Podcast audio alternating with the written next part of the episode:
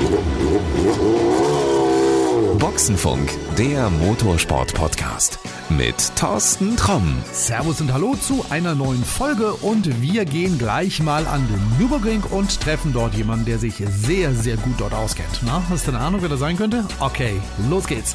Ja, das Schöne ist, eine neue Folge und ich hätte jetzt fast gesagt, ein alter Gast, das wäre jetzt fies, aber wir haben schon ein paar Mal das Vergnügen miteinander gehabt und das letzte Mal haben wir nachgerechnet, irgendwas zwischen anderthalb Jahren und zwei Jahren. Bevor du jetzt sagst, Moment, ich muss die ganzen Folgen alle durchgucken, wir lösen es auf. Luca Ludwig ist hier. Hi, grüß dich.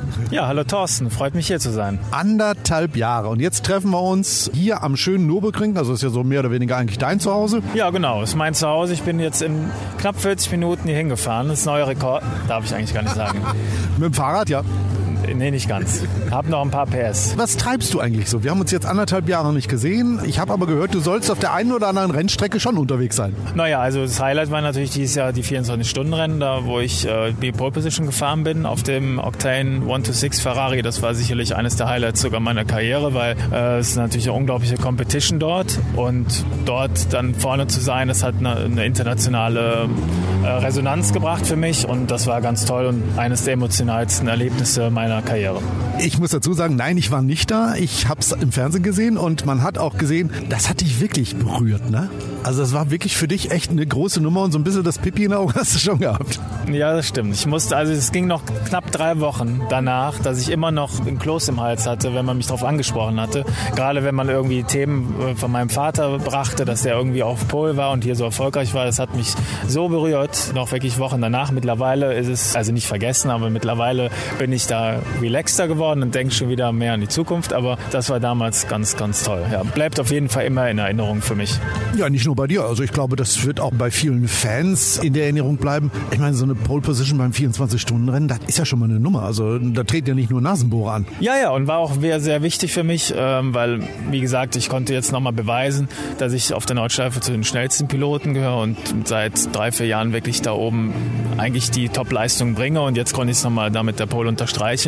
Und das hat mir auf jeden Fall geholfen für mein Langstreckenprojekt auf der Nordschleife. Fragt sich der geneigte Fan, ja gut, Pole Position und warum hat er nicht gewonnen? Ja gut, das 24-Stunden-Rennen, da kann man natürlich wahnsinnig viel falsch machen. Und ein Fehler äh, ist natürlich dann schon gleichbedeutend mit dem Ende. Und in dem Fall hatten wir nach anderthalb Stunden eine Kollision, also mein, mein Teamkollege hatte eine Kollision mit einem Werks-BMW und dann hatten wir schon Reifenschaden, sind eine Runde zurückgefallen, dann sind wir zwar noch weitergefahren, kamen dann bis auf Platz 11, 12 wieder nach vorne und nachts um 5 Uhr hat dann ein anderer Teamkollege leider das Auto verloren in seiner Inlap und dann war es vorbei für uns. Jetzt mal ehrlich, wie enttäuschend war das? Du haust eine Pole raus, ihr startet von vorne, am Anfang sieht das alles gut aus und dann passieren solche Sachen. Ja klar, du sagst, da muss man mit rechnen. Aber nimmt dich das nicht auch mit? Also mich persönlich, glaube ich, würde sowas von runterziehen. Ich hätte keinen Bock. Ich würde mit keinem Mensch mehr sprechen. Ja, ich habe aber nicht damit gerechnet, dass wir das Rennen gewinnen. Also das, was wir am Wochenende, was ich da für mich rausgeholt habe, war das Maximale, was ich leisten konnte an Sachen Aufmerksamkeit und für mich generell. Von daher war es einfach ein wahnsinnig tolles Erlebnis und das Rennen, da, da kann man nicht mit dem Anspruch reingehen, dass ich gewinne das jetzt. Und äh, von daher war der Ausfall war für mich gar nicht so schlimm, weil ich, wie gesagt, hatte eigentlich ein tolles Wochenende. Für dich Pole Position, Mission completed. In dem Fall ja, ja, weil wie gesagt, das Gesamtpaket war insgesamt nicht gut genug, um ganz oben zu sein, weil das ist so anspruchsvoll, das ist das härteste Rennen der Welt und die besten Fahrer der Welt, die besten Teams der Welt, die besten Autos und da kann man, konnten wir mit dem Paket, was wir insgesamt hatten, nicht gewinnen. Was kommt denn jetzt im nächsten Jahr? Also wieder 24 Stunden Rennen, wieder Pole und eine Sekunde schneller. Naja, also ich denke mal, auf der Nordschleife werde ich auf jeden Fall weiter unterwegs sein. Das steht jetzt schon fest. Jetzt gucken wir mal, ich würde ganz gerne wieder ein paar Sprint- und Langstreckenserien woanders fahren. Nicht so sozusagen der Nordschleifen-Experte sein, sondern auch mal ein bisschen was anderes machen. Also du wärst offen für Angebote? Es gibt diverse Möglichkeiten und jetzt müssen wir mal sortieren, was wir machen.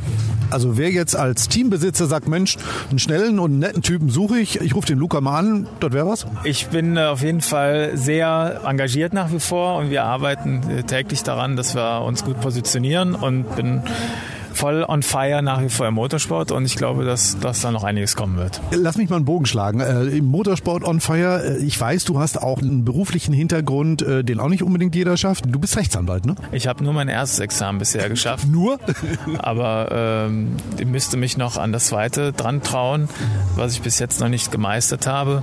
Aber ähm, ja, langfristig wird, wird wahrscheinlich das der Weg sein. Aber ich, ich bin nach wie vor noch so mit dem Motorsport verbunden und so emotional dabei, dass ich da auf jeden Fall noch weiterhin aktiv sein werde. Ach, ich dachte, ich könnte dich jetzt auch für einen Rechtstipp oder sowas gewinnen. Ich mache sowas fürs Lokalradio mit Rechtsanwälten. Ich dachte, ich könnte dich jetzt mal zum Thema, was weiß ich, keine Ahnung, was wäre denn deins? Machen wir Strafrecht oder mal Verkehrsrecht? Auch mit der entsprechenden Vorbereitung kann man alles gut beantworten. Dann brauchst du mir nur ein Gesetz hinzulegen und dann werde ich da mal in die Katakomben gehen und mir da bestimmte Themen angucken. Aber das ist ja jetzt nicht für uns, ist ja nicht unser heutiges Thema. Wir haben ja Motorsport-Podcast und das ist ja sozusagen das, was uns jetzt in allererster Linie mal.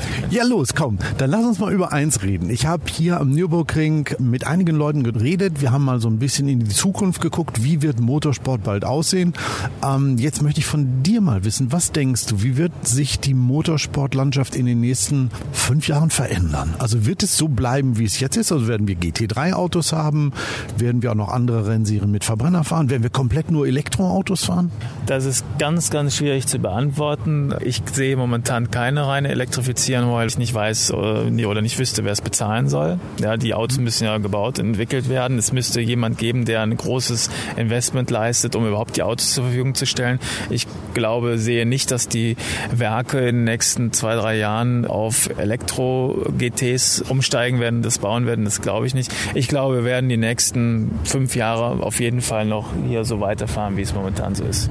Jetzt spinne ich mal so ein bisschen. Lass uns mal drüber nachdenken. Du sagst GTs, okay, aber Elektroautos sind ja eher, sagen wir mal, Tourenwagen. Was wäre denn mit einer echten elektrischen Tourenwagenmeisterschaft? Nicht das, was die DTM macht mit diesem Elektroauto, was sie da irgendwo zusammengebastelt haben und als den heißen Scheiß verkaufen, sondern mit echten. Also mit so einem, was weiß ich, mit so einem ID3, mit einem Polestar 2, mit einem Tesla, mit einem Renault Megane. Wäre das nichts? Findest du das nicht geil? Da gibt's doch, oder? Nein, gibt's nicht. Doch, es gibt eine elektrische Tourenwagenserie, die heißt ETCR und da fahren auch einige bekannte Namen. Also sowas gibt's schon. Das sind ja diese TCR-Autos in elektrisch. Ich meine jetzt wirklich mehr oder weniger vom Serienauto abgeleitet. Also wie man das früher zu deines Vaters Zeiten mit den DTM-Autos gemacht hat. Mal sehen. Ich hoffe nach wie vor, dass äh, die Politik und damit auch und auch die Hersteller zur Einsicht kommen, dass wir weiterhin Verbrenner brauchen, gegebenenfalls mit synthetischen Kraftstoffen arbeiten. Auf jeden Fall eine reine Elektrifizierung ist aus ökologischen und ökonomischen Gründen, glaube ich, überhaupt nicht zu sehen. Ja, ich wüsste auch nicht, wie 1,3 Milliarden Autos auf der Welt plötzlich von jetzt auf gleich mit Batterie ausgestattet werden sollen.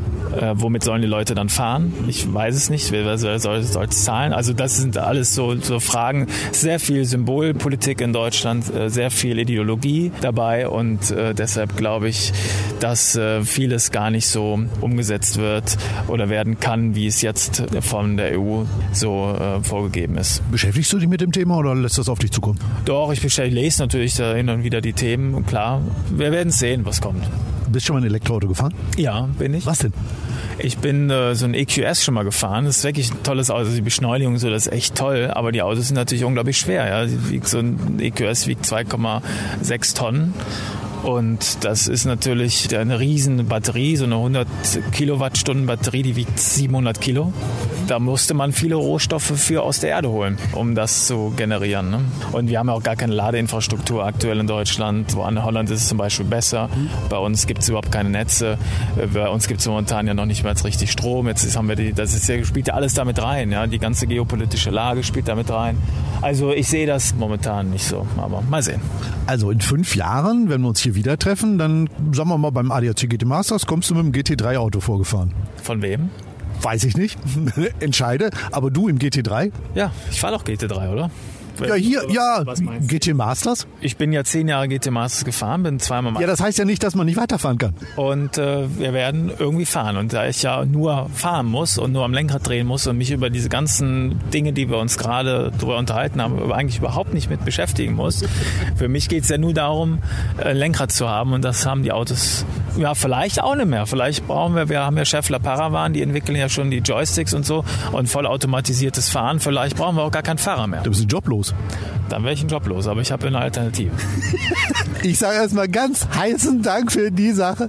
Man merkt, der Junge hat auch Spaß und Humor und ich glaube, wir sehen uns diesmal etwas eher wieder und nicht irgendwie in anderthalb Jahren und auch nicht in fünf Jahren. Ja, würde mich freuen. Tschüss, Thorsten. So, und wenn du am Wochenende nichts vorhaben solltest und Luca Ludwig nochmal im Einsatz sehen möchtest, dann kann ich dir nur den Tipp geben, fahr einfach an den Nürburgring, denn dort startet am Wochenende das 12-Stunden-Rennen, also so ein halbes 24-Stunden-Rennen und ich bin mir ganz sicher, wenn man beim 24-Stunden-Rennen schon mal die Pole Position hatte, dann will man die beim 12-Stunden-Rennen natürlich auch haben haben. Und wer weiß, vielleicht klappt's für Luca Ludwig ja auch dieses Mal mit einem Sieg. Ähm, du könntest dazu beitragen, nämlich indem du kräftig die Daumen drückst und ihn anfeuerst. Alle Infos zum 12-Stunden-Rennen, die findest du in den Shownotes.